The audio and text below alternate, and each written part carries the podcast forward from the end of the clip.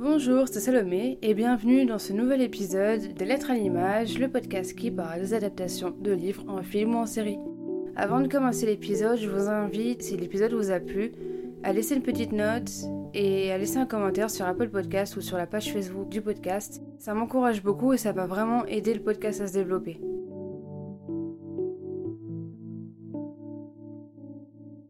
Qu'est-ce qui fait que tel ou tel film ou série est une bonne adaptation? Et est-ce qu'un bon livre va forcément conduire à un bon film ou à une bonne série? C'est ce qu'on va essayer de voir aujourd'hui avec l'adaptation du troisième et dernier tome de la saga Divergente, écrit par Véronica Ross et paru en 2013. Le film est réalisé, comme pour le deuxième, par Robert Swanke et est sorti en 2016. Je vais pas vous refaire la liste des acteurs, c'est la même que les tomes précédents pour les personnages principaux. Après avoir découvert le message des fondateurs leur dévoilant l'objectif réel du système des factions, Triss et Quatre et leurs compagnons franchissent le mur encerclant Chicago et découvrent un monde hostile. Ils sont bientôt accueillis par un nouveau peuple qui leur apprend les avoir observés et étudiés depuis des années, depuis toujours en fait.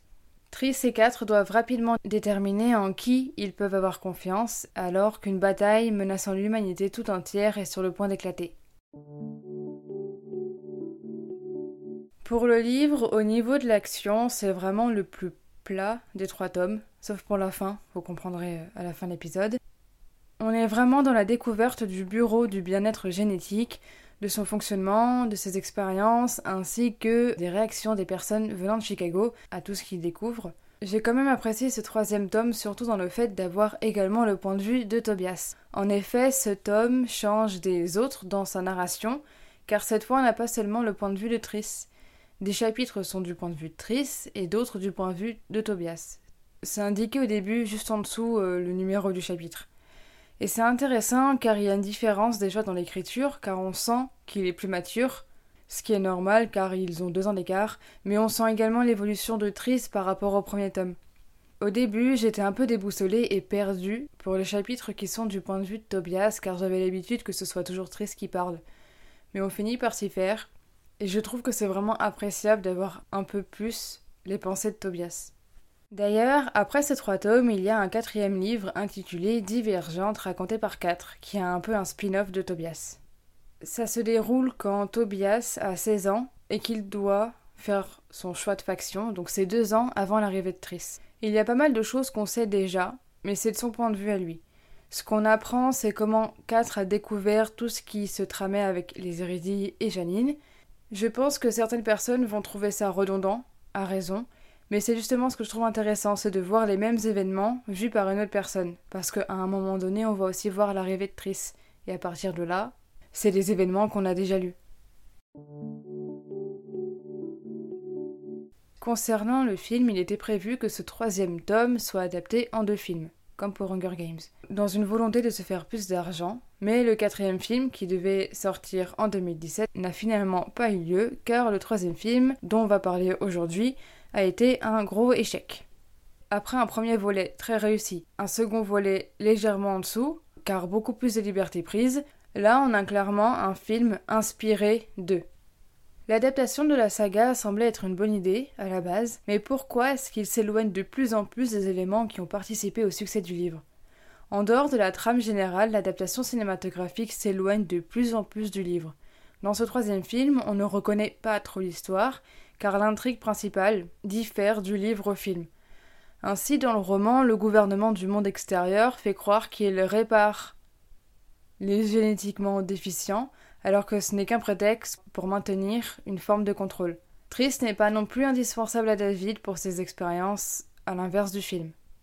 On apprend également dans le roman que plusieurs villes servaient de test et pas seulement Chicago.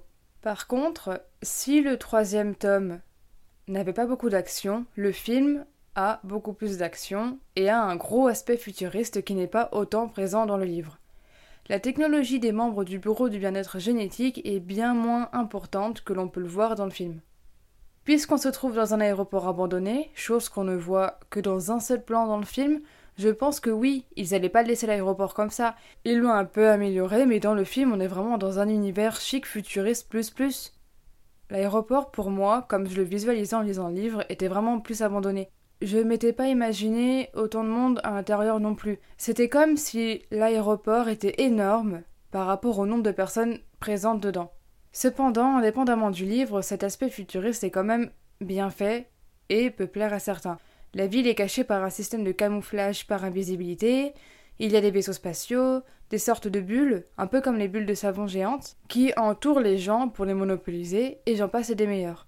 Au passage, les décorateurs du nouveau décor ont poussé le vice jusqu'à concocter l'architecture des escaliers du bureau de la direction en forme d'ADN humain.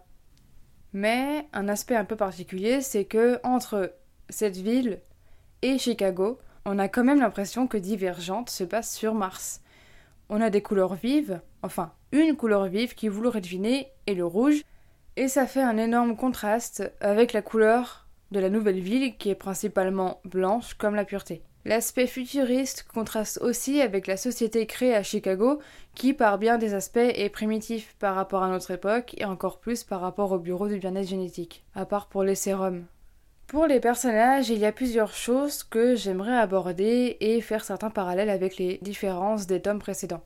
Dans la première adaptation, énormément de personnages comme Ziki, Uria, Lynn, Marlène, Kara et bien d'autres ont été supprimés du scénario ou ont été relégués comme figurants. Il est donc logique qu'ils ne soient pas présents dans le deuxième et le troisième film. C'est normal qu'ils aient été supprimés car les livres sont assez longs et on peut pas tout mettre dans les films. Mais c'est dommage car ce que j'apprécie dans la saga, c'est que les relations sont complexes mais réalistes. Elles ne sont pas parfaites, les personnages ne s'apprécient pas tous, mais reconnaissent quand même la valeur des autres. Ils se disent les choses en disant ce qu'ils pensent, et je trouve ça très bien. L'histoire d'amour entre Triss et Tobias est présente dans les livres, mais pas prédominante dans l'histoire, ni par rapport aux relations d'amitié. Véronique Arros a écrit des personnages qui sont très riches, et pas seulement les personnages principaux. Les personnages secondaires le sont et ont leur importance aussi.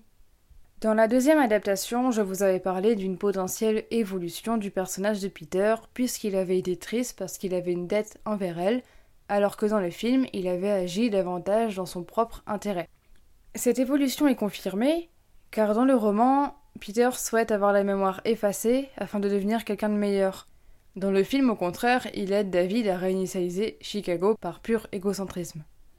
Encore une fois, comme pour le deuxième volet, le rôle de Marcus est plus important dans le roman. Il est tout d'abord condamné par Evelyn à être banni de la ville, puis il s'allie avec Johanna contre Evelyn, enfin il accepte à contre-coeur une paix avec cette dernière sous condition de s'exclure de toute responsabilité politique. Dans le film, Marcus sort uniquement de cobaye à Evelyn pour tester le sérum de l'oubli. J'ai aussi l'impression que les rôles de Triss et Topia ont été inversés dans le film car dans le livre, on a d'un côté Triss qui est très méfiante de cette nouvelle société, qui les observait depuis toujours au passage, hein, et qui considère aussi certaines personnes comme déficientes. On a d'un autre côté Tobias, en colère d'avoir été catégorisé comme déficient et qui va s'allier avec Nita. Cette alliance va être contestée par Triss et va avoir d'énormes dégâts, ceux qui ont lu le livre sauront. Alors que dans le film, Triss va s'allier avec David et va être complètement naïve et manipulée par lui. Et j'ai trouvé ça très bizarre, car Triss est un personnage intelligent, lucide, qui ne se laisse pas faire, et dans le film, elle est complètement vidée. C'est vraiment la marionnette de David. Tobias va tenter de la faire raisonner car elle refuse, alors qu'à l'inverse, dans le livre, c'est Triss qui va tenter de faire raisonner Tobias et il ne l'écoute pas. Il va y avoir une grosse conséquence et il va admettre qu'elle avait raison. Tobias est également beaucoup moins en colère dans le film que dans le livre. Dans le film, on ne voit jamais la souffrance de Tobias lorsqu'il apprend que ses gènes sont considérés comme impurs. Et c'est cette colère qui va le pousser s'allier avec Nita. Je vais pas vous parler de beaucoup plus de différences, à part une dans la partie spoiler, parce qu'en fait, j'ai lu le livre, ensuite j'ai vu le film, et il y avait tellement de différences, et c'était tellement différent, que, à la fin, on est limite perdu et j'ai limite envie de relire le livre pour reconfirmer toutes les différences tellement il y en a. Je pense que ce serait plus rapide de dire qu'il n'y a pas de différent. Dans la partie spoiler, on va voir une énorme différence qui a brisé le cœur de beaucoup de lecteurs de livres parce que la fin du livre est très impactante car l'autrice a fait un choix audacieux, c'est le cas de le dire, c'est la mort de Triss. Normalement, Triss meurt tuée par David après avoir réussi à disperser le sérum de l'oubli parmi les membres du bureau. Dans le film, la jeune femme survit. Quand j'ai lu le livre, j'ai été triste, bien sûr, de la mort de Triste, mais c'est une vraie fin. Et j'aime beaucoup quand les histoires, que ce soit en film, en série ou en livre, sont réalistes. C'est pas parce qu'un personnage est le personnage principal qu'il ne doit pas mourir si ça doit arriver. Il n'est pas protégé. Ça permet vraiment de créer une vraie fin pour la saga. Même si c'est triste.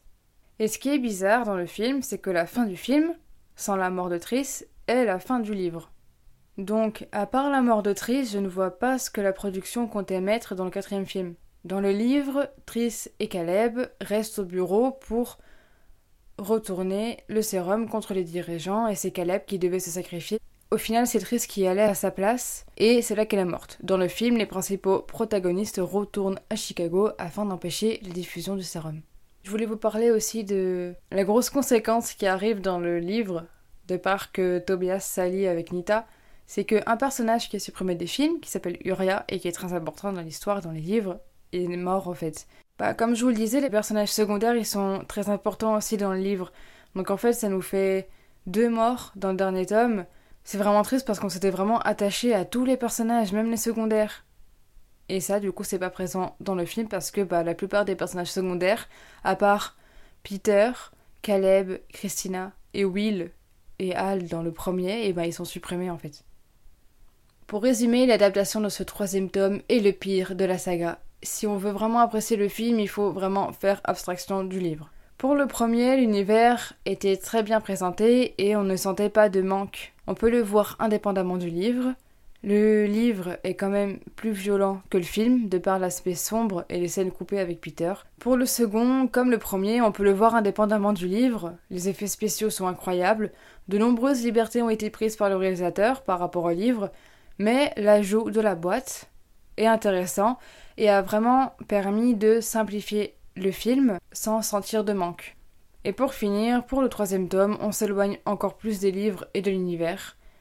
Et ça fait vraiment finir la trilogie de films un peu négativement, parce que je pense que même si les personnes n'ont pas lu les livres, je pense qu'ils doivent sentir la dégradation.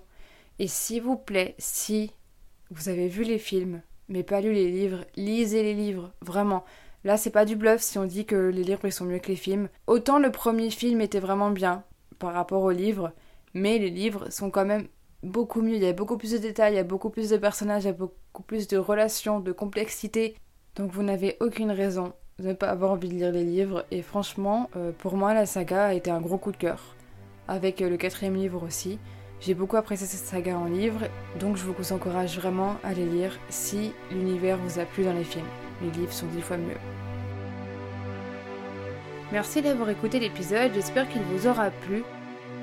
N'hésitez pas à me dire votre avis sur les adaptations dont j'ai parlé et à me recommander d'autres.